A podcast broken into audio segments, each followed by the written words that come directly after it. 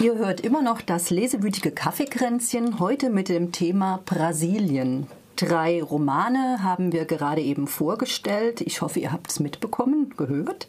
Nämlich zum einen war der Luis Rofatos Roman Es waren viele Pferde mit 49 Short Stories, ein Kaleidoskop der brasilianischen Gesellschaft. 69. 69, was habe ich gesagt?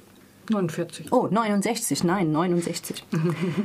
Dann war da Flut von Daniel Galliera, in dem ein Mann Nachforschungen über das Verschwinden seines Großvaters vor Jahrzehnten in einem Dorf anstellt. Und Beatrice Brachers Roman Antonio, eine Familiensaga über drei Generationen, in der sich historische Umbrüche und Krisen Brasiliens widerspiegeln. Ähm, als Einstieg in unsere Gesprächsrunde würde ich euch gerne bitten, dass ihr nochmal so zusammenfasst, was in euren Romanen über die brasilianische Gesellschaft ausgesagt wird. Spielt ja, glaube ich, in relativ unterschiedlichen Milieus. Isa, bei dir würde ich eher sagen, spielt in der Unterschicht, ist vielleicht auch eher vom Blick her eher negativ, kann man das so sagen? Oder? Ja, also es gibt in dem Sinn ja gar nicht gar nicht so das Bild, weil es ja diese vielen, vielen kleinen Geschichten und Situationen sind, aber so vom, von der Grundstimmung ist es schon so, dass ich es relativ deprimierend finde, das Bild, was da entworfen wird von der Gesellschaft. Mit wenig Chance auf Veränderung, die sichtbar wird, wenig ähm, wenig Gemeinschaftliches, wenig Solidarität, wenig Platz für Mitmenschlichkeit auch untereinander und ähm, man sehnt sich so richtig danach, mal irgendeine positive äh, Initiative von jemandem oder eine positive Begegnung eigentlich mitzukriegen. Die gibt es auch ganz sporadisch. Ja.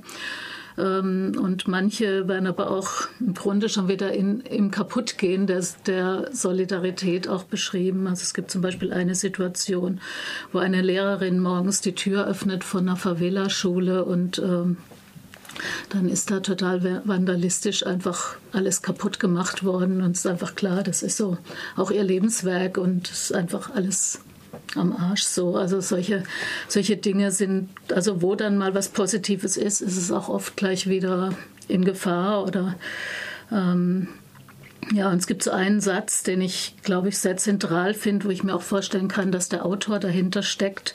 So eine kleine Situation, wo jemand ein Straßenkind zum Essen einlädt und das sich halt völlig vollstopft, weil es Hunger hatte.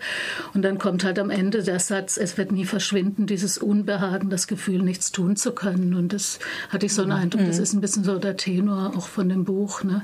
wie schwer es ist, da wirklich eine Veränderung hinzukriegen. Mhm und da rauszukommen, so im Prinzip. Hm. Wie wird es in euren Büchern so dargestellt? Also bei Beatrice Bracher ist äh, es spielt auch in Sao Paulo, das ist ja ganz interessant. Allerdings hat die Stadt eigentlich keine Ähnlichkeit äh, mit dem, was Luis Rufato schildert. Es ist einfach eine ganz andere Schicht, die hier geschildert wird. Es ist wirklich eine großbürgerliche Schicht. Die Familie hat eine Erbschaft. Es geht ihnen ganz gut. Großmutter Isabel ist, äh, ist Universitätsprofessorin ähm, und versorgt auch die Familie. Und man muss auch sagen, es ist, glaube ich, nicht das Ziel des Romans von Beatrice Bracher, diese gesellschaftlichen Zustände in, in ihrer ganzen Breite zu schildern. Sie hat einfach, sie konzentriert sich auf die Menschen, die sie beschreibt. Ja, sie hat ein anderes und ich will das auch nicht als Defizit gesehen mhm. wissen. Das ist einfach ihr Thema. Trotzdem habe ich dann beim Durchgucken mehr habe ich schon gemerkt, es ist erstaunlich, wie viel sie es schafft, in einzelnen kleinen Sätzen und Abschnitten doch ein gewisses äh, Bild und eben äh, Veränderungen, die in Brasilien auch stattgefunden haben oder stattfinden, ähm, ein, einzupflücken, mal so, so ganz nebenher. Was sie zum Beispiel also was sichtbar wird, auf jeden Fall, die Familie hat Aus Hausangestellte und da finde ich es ganz interessant, es wird ähm, immer an alles, an alle Menschen wird sich ja erinnert in ihrer Ganzheit, also was sie denken, was sie fühlen und so weiter. An diese Hausangestellten, da wissen auch alle die Namen und man erinnert sich, was sie für Kuchen gebacken haben und was sie für nette Spiele mit den Kindern gespielt haben. Aber die kommen zum Beispiel nicht als Personen vor, die denken, die fühlen, die sich womöglich entwickeln. Ja. Mhm. Da sieht man schon so eine, äh, eine bestimmte Sichtweise, die auch in dieser nonkonformistischen Familie äh, eine Schichtzugehörigkeit Schichtzugehörigkeiten markiert.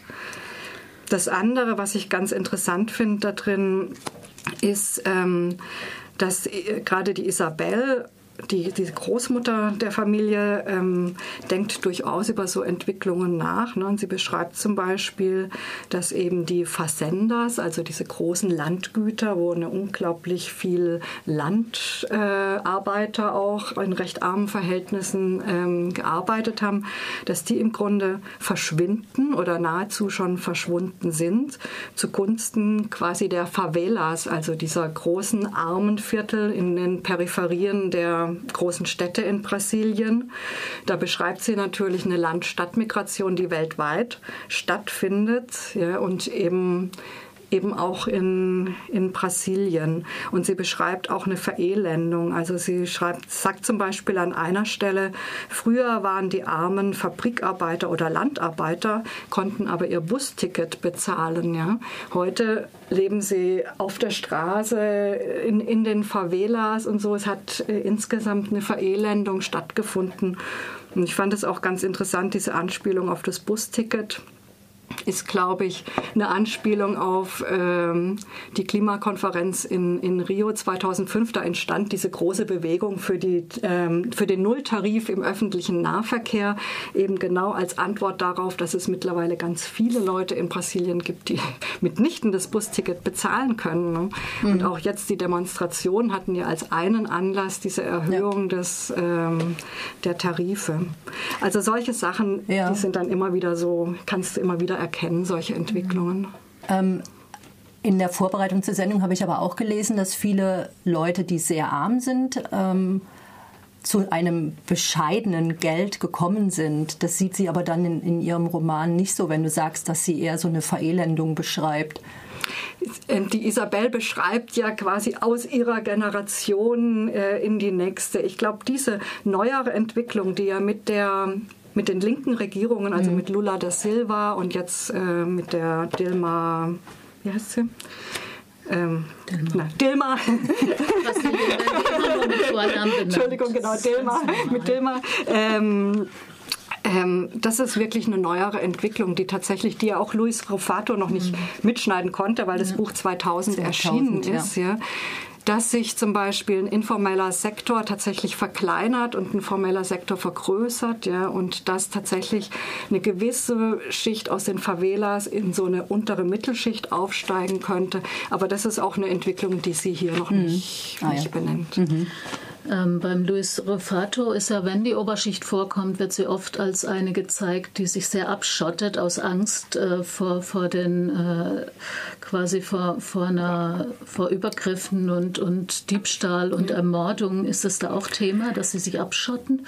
Also diese Familie, da wird es jetzt nicht geschildert, aber es wird geschildert. Also sie äh, schreiben, es gibt ganze Straßenzüge, das sind Riesenzäune, das sind, ist alles dicht. Und wenn du da durchläufst, denkst du schon, du bist die Ratte sozusagen sozusagen, weil da läuft eigentlich niemand mehr durch. Also das wird äh, durchaus beschrieben. Ja. Das ist so bestimmte Viertel, die sind einfach zu aus Angst, ihre ja. Pfründe, wie du vorher gesagt ja. hast, zu sichern. Also er hatte auch so Sätze drin, wir leben im Ghetto, jetzt Zitate von der Oberschicht, wann können wir gar nicht mehr vor die Türe. Ne? Und wirklich auch dieses, dass sie nur in gepanzerten Autos äh, rausgehen und so, das ist schon sehr absurd irgendwo. Mhm. Also bei dieser Familie ist eben so, sowohl Theodoro als auch dann später Isabel gehen in die Favelas und versuchen da mhm. Kontakte zu kriegen. So, sie sind schon so ein bisschen anders drauf, mhm. aber sie gehen da auch so als diese Helfenden mhm. und ist es dann auch der Aspekt des Nonkonformistischen, was du ja eben schon mal sagtest, dass es eher eine nonkonformistische Familie ist, dass sie dann auch eher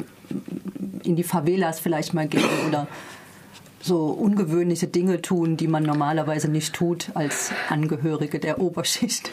Also der Aspekt des Nonkonformismus, der ist ja da ganz ähm, die leben relativ wildes Leben oder vor allem in den 70er Jahren fand ich übrigens auch total interessant, ne, dass während der Militärdiktatur diese Hippie-Zeit da so blühen konnte mhm. und äh, so ein wilder Freiheitsgedanke ähm, da auch äh, wirklich wichtig war, ne? dass sie da in die Favelas gehen. Das ist eher dieser Theodoro, der ja äh, das ganz andere Leben wählt, ja, der ja diese Armut wählt. Und erst ist er ja da auf dem Lande, dann wird er so langsam psychisch krank, wird zurückgeholt nach Sao Paulo, Paulo und dann geht er immer in die Favelas und die Isabel geht quasi hinterher, also seine Mutter, um, um nach dem Rechten zu gucken. Also ansonsten mhm. sind die äh, Geschichten da sehr krass getrennt und das mhm. Auch für diese ja, Familie. Ja. Wie ist es denn in deinem Buch, Sigi? Das spielt ja jetzt dann eher in einer dörflichen Region. Ja, oder in einer kleinen in Stadt. Einer kleinen Stadt ja, genau. in einer sehr kleinen Stadt die allerdings insofern äh, Bedeutung hat, als äh, dieses Garopaba in den 70er Jahren ein Hippie-Paradies war und äh, heute ein äh, Surfer-Mekka ist.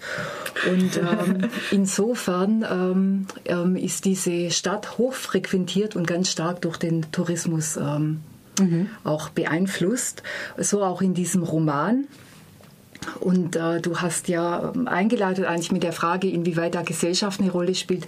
Beim Roman von Daniel Galera Flut ist es ja so, dass eigentlich eher das Individuum im Mittelpunkt steht. Äh, es ist eine sehr individuelle Geschichte von einem Menschen, der sich eben da auf äh, ein, der sich aufmacht, ein Familiengeheimnis zu ergründen. Gleichwohl ist er eben an diesem Ort, in diesem Garopaba und ähm, setzt sich ziemlich viel, obwohl er eigentlich ein Einzelgänger ist, aber er setzt sich ziemlich viel mit den den Leuten aus dem Dorf auf, auseinander und ähm, bekommt durch seine aufmerksame Art eigentlich auch ziemlich viel mit, was da so los ist in diesem Dorf. Also unter anderem jetzt, äh, wie dieser Tourismus eben das Leben bestimmt, wie sozusagen in den Sommermonaten alle Leute vollkommen mit dem Tourismus beschäftigt sind, nur an das Geld, an den Gewinn und an den Gewinn denken und so weiter, vollkommen euphorisch sind und in Aktivität sind, während wenn der Winter kommt, kehrt so eine Ruhe ein die beinahe bis in Depressivität umschlagen kann und in der dann ähm, auch ähm, eher wieder soziale Spannungen, soziale mhm. Ungleichgewichtigkeiten äh, wahrgenommen werden. Was ich das Tolle an dem Roman finde, ist, dass der Autor es schafft, so ganz beiläufig so Themen einfach wieder einzustreuen. Also der verfolgt eigentlich schon stringent die Geschichte seines Helden, aber immer wieder gibt es so Einflechtungen von äh, ja, sehr, sehr spannenden ähm, Themen. Zum Beispiel auch äh, eine Sache, die mir, also die mir auch gar nicht bekannt war. Also er beschreibt zum einen, das wäre jetzt vielleicht eher eine bekanntere Geschichte, wie sehr ähm, die industrielle Fischerei eben das äh, Leben der Fischer verändert hat, weil die Fischgründe sind quasi ausgefischt und ähm, die dörflichen Fischer, die haben eigentlich kaum mehr was zu tun, was natürlich auch ähm, ähm, starke Auswirkungen hat auf das familiäre Leben. Und äh, ja, und er, er, beschreibt dann zum Beispiel auch, äh, er schreibt auch über die tabuisierte Homosexualität, die offenbar auch unter Fischern verbreitet ist, die dazu führt ähm, auch, dass eben ähm, dass äh, AIDS grassiert und ähm, es wird über diese Homosexualität äh, nicht gesprochen. Die Männer sprechen dann auch nicht darüber, dass sie sich angesteckt haben und ähm, die stecken dann wieder ihre Männer an und äh, ja, so entsteht da, so entsteht da ähm, so entstehen eben auch viele soziale Probleme. Also es sind solche, solche Fragen, die er da immer wieder hm. einbaut. Was mich bei deinem Roman auch beeindruckt hat, ist diese Schilderung der ähm, Hauptperson, dass der sich zum Beispiel auch gar keine äh, Gesichter merken kann. Was denkst du denn, warum, warum der Autor das so schreibt? Ähm, was dann, was er so damit verbindet oder was da so dahinter steckt, warum er ähm, den erfindet. Den so erfindet, genau. Ich habe mir da natürlich viele Gedanken gemacht. Und also eine Sache, eine Sache, äh, eine Sache, die ich, äh, die ich auf jeden Fall ganz äh, eindeutig finde, also dass, ähm, dass es, dieses Phänomen der Gesichtsblindheit sich irgendwie über das Schreiben, über, auf das Schreiben von dem Daniel Galera übertragen hat, weil der Protagonist ist quasi darauf angewiesen, wenn er mit Leuten spricht, dass er sich eben versucht, alle möglichen Einzelheiten und Besonderheiten einzuprägen.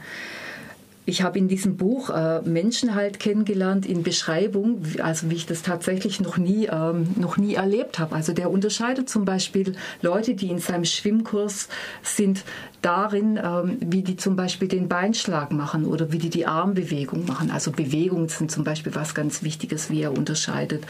Oder Stimmen natürlich oder ein Gang oder bestimmte Gesten. Also es sind ganz unterschiedliche Arten. Und so finde ich, äh, ähm, hat dieses Wesensmerkmal des Protagonisten viel zu tun, auch mit der Art des Schreibens, auch in Bezug darauf, dass ähm, ja, dass wirklich ähm, Dinge ins Blickfeld geraten, die man ansonsten mhm. einfach übersieht. So als Stilmittel sozusagen, um mal Menschen ganz anders beschreiben zu können ja, als man normalerweise Menschen beschreibt. Ja, und vielleicht auch, und das wäre ein weiterer Punkt, der, finde ich, äh, typisch ist für diesen Roman, es sind wirklich oft auch so Kernpunkte von Menschen oder von Situationen, die der Autor auf diese mhm. Weise dann auch herausstellt, mhm. die ich sehr ähm, spannend fand auch zu lesen. Mhm. Ähm, an deinem Roman, Isa, würde mich auch noch interessieren, warum der eben, warum der Autor so eine Form gewählt hat. Ich finde es ja immer sehr spannend. Warum, warum nimmt er 69 Shortcuts? Also ich gehe da von mir aus, ich finde Kurzgeschichten oft ganz ähm, schwierig zu lesen, weil dann habe ich mich gerade an was gewöhnt und dann äh, muss ich aufhören, wieder, dann, dann ne, lese ich nichts mehr oder dann hört diese Geschichte auf und ich finde es sehr anstrengend oft zu lesen. Ähm, wie, wie ging es dir da mit dem Buch? Oder also was denkst du, was dahinter Buch, steckt? Wo man so? jetzt nicht durch den Strang der Geschichte oder die Dramaturgie so dran dran festbeißt. Ne? Ich habe relativ lang gebraucht, um diese 160 Seiten zu lesen. Das ist eigentlich ein kurzes Buch. Ähm, ja, aber auch, weil es so kompakt war und ich oft nach einer Geschichte oder zwei auch erstmal genug hatte, weil da so viel drin gesteckt ist. Ne? Mhm. Und klar, weil die Geschichte selber einem nicht unbedingt weitertreibt. Ne?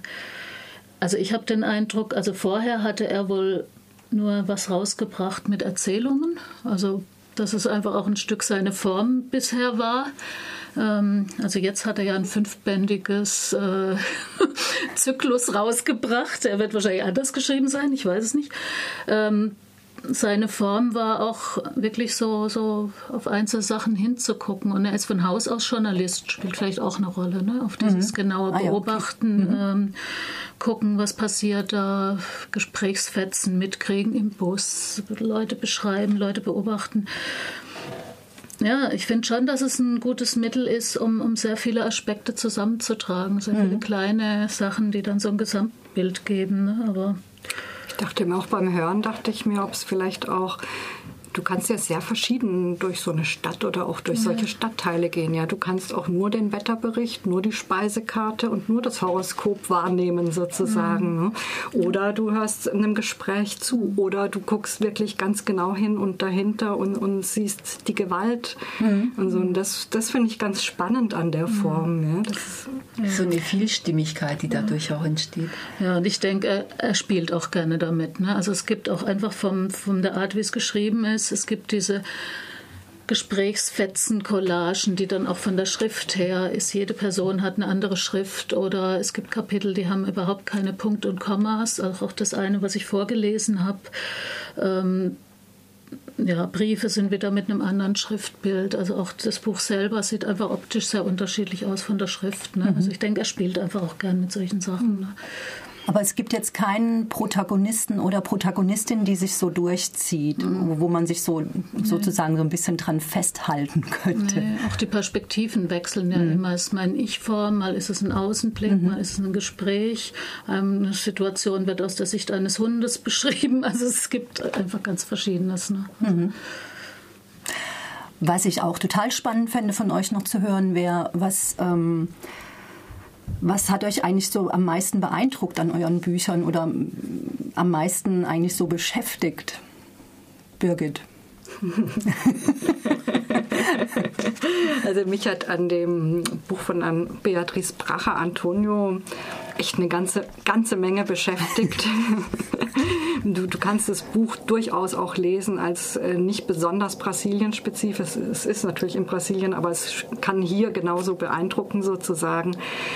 also zwei Dinge haben mich sehr beschäftigt. Zum einen dieser Bezug zum Alten Testament, der immer wieder auftauchte. Mhm. Rein zufällig hatte ich gerade vorher das Alte Testament, die ersten paar Bücher Mose, die Woche vorher mal wieder gelesen und war auch wieder äh, entsetzt über diese Frauenverachtung, über diese Grausamkeit, über diese Doppelmoral und das, sie bringt es immer wieder ähm, da drin und setzt es halt in Bezug zu dem, auf was unser Leben in diesem christlich-jüdischen Kulturkreis eben auch beruht. Ja? Mhm. Und ist das eigentlich muss man sich damit viel mehr auseinandersetzen, finde ich. Also total interessant. Und das andere, was ich spannend fand, ist dieser Druck der Nonkonformität, der quasi beschrieben wird. Ja. Ich meine, normalerweise hat man den Anpassungsdruck, aber diese Familie, die hat eben ganz stark, ähm, also Isabel, die vertritt die verachtet ihre Enkel, weil sie an, als Angestellte arbeiten. Ja? Die findet Arbeit versklavt. Die findet, wenn du schon Privilegien hast, dann musst du kreativ sein, was Eigenes schaffen. Ja? Du musst immer was Besonderes sein. Ja? Und das da ich ja auf eine Art auch ein relativ nonkonformes Leben gewählt habe, ja, beschäftigt mich sowas mhm. die Frage, kann man genauso unerbittlich sozusagen auf die eigenen Kinder oder mit wem man so zu tun hat, so einen Druck der Nonkonformität aus ist es genauso schlimm sozusagen für die anderen wie ein Druck der Konformität. Und das, damit beschäftigt sich dieses Buch auch. Mhm. Spannend. Eine interessante Frage. ja. Wie ist es bei euch? Mich haben auch verschiedene Sachen interessiert. Also zum einen ist es so, bei meinem Protagonisten geht es ja darum, dass er versucht, ein, ein Familiengeheimnis zu ergründen und ähm, das erscheint, erschien mir nach dieser Geschichte sehr plausibel, dies tun zu wollen. Aber im Lauf der Geschichte merkt man dann immer mehr, fragt man sich eigentlich immer mehr, warum ist das eigentlich so wichtig? Ist es tatsächlich das, dass er versucht herauszufinden, wie und warum sein Opa jetzt umgebracht mhm. wurde? Mhm.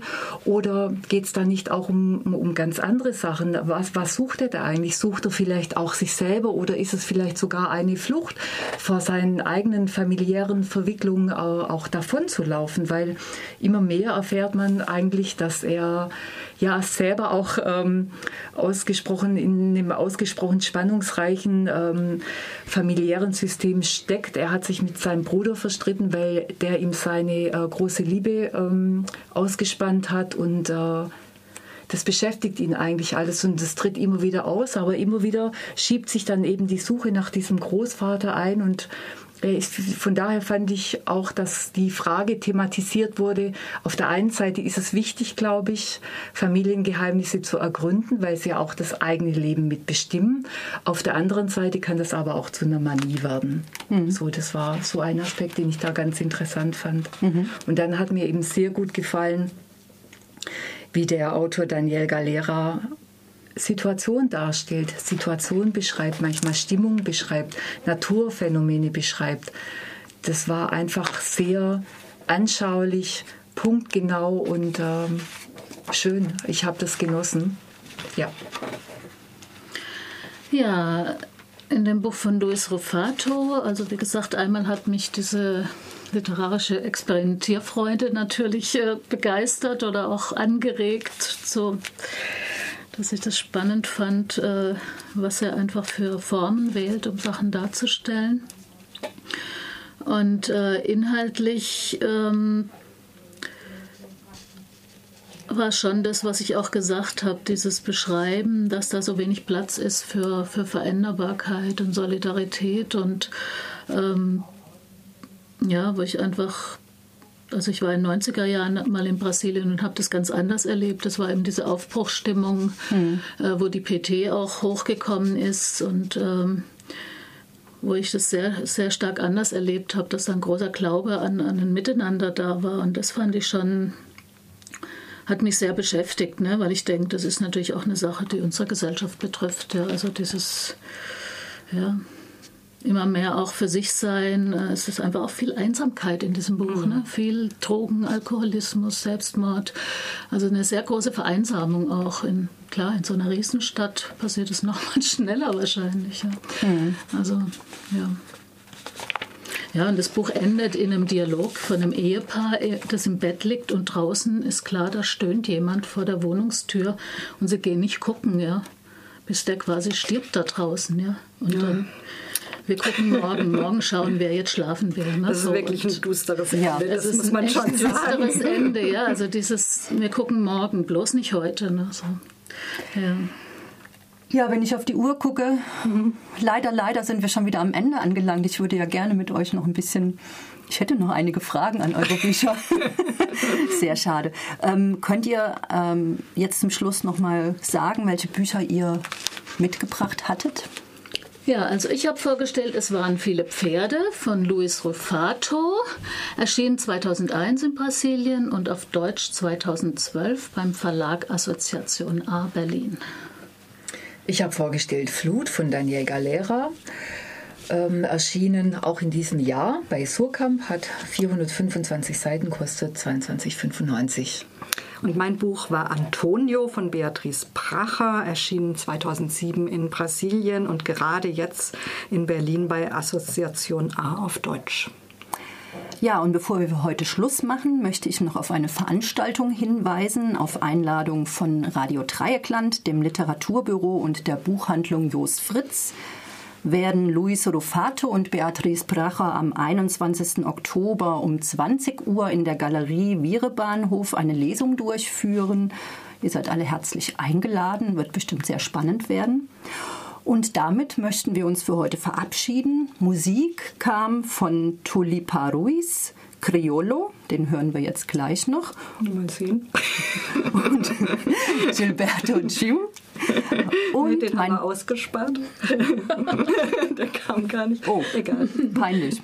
Mein Dank geht an Anna die heute die Technik gemacht hat. Und die Sendung wird am Freitag, den 13.09. um 11 Uhr wiederholt. Und jetzt sage ich Tschüss. Tschüss.